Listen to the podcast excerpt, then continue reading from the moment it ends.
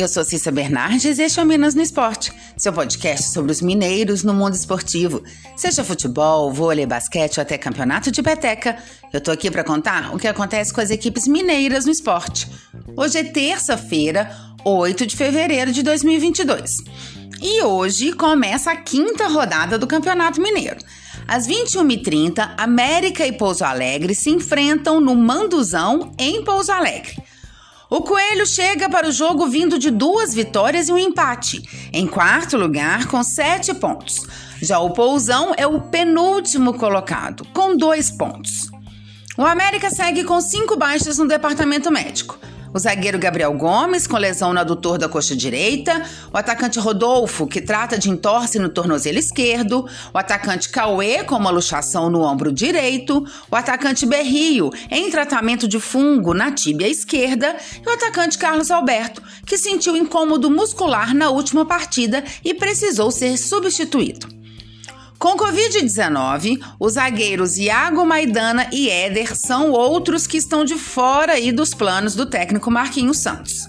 Lateral direito Eduardo segue fora também, mas já em período de transição física no clube. Ele se recuperou de um tumor ósseo na tíbia e está próximo do retorno aos gramados.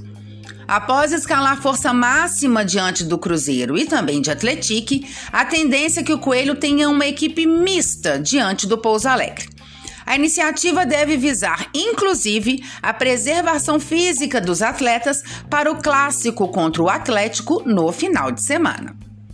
Já o Pouso Alegre, no último sábado, demitiu o técnico Kleber Gaúcho após a derrota por 1 a 0 para o Democrata e ainda não anunciou seu substituto. Sendo assim, Heriberto da Cunha, que é o vice-presidente do clube, é quem vai comandar a equipe interinamente na partida desta noite. Os prováveis times para hoje são Pouso Alegre, Cairo, Doni ou Nando, Maicon, Luanderson e Elivelton Lima ou Carlinhos. Wesley Fraga, Gladson e Rafinha, Iago Dias, Osinachi Eberê e Bruno Moraes. Pelo América, Jori, Raul Cáceres, Maidana, Lucas Cal e João Paulo ou Marlon. Zé Ricardo, Juninho Valoura e Rodriguinho. Gustavo, Everaldo e Henrique Almeida ou Wellington Paulista. Amanhã acontece o complemento da rodada com Atletique e Tombense às 15h30 em São João del Rei. Cruzeiro e Democrata às 19h30 no Mineirão. Uberlândia e Vila Nova às 20 horas no Parque do Sabiá. Patrocinense Caldense às 20h30 em patrocínio. E o RT e Atlético às 21h30 no Zama Maciel. Vôlei no super clássico mineiro da ponta da tabela da Superliga Feminina, deu Triângulo Mineiro na Arena Dentil. O Dentil Praia Clube venceu o Itambé Minas por 3 sets a 2 em mais um jogaço entre as duas equipes. O Praia saiu na frente, o Minas fez a virada, mas no final acabando dando Uberlândia. Parciais de 25-20, 17-25, 15-25, 25-21 e 15-10. Com a vitória, o Dentil se distancia na liderança da tabela, agora com 43 pontos, 10 a mais que o segundo colocado, que é o Itambé Minas. Porém, as Minas tenistas têm dois jogos a menos.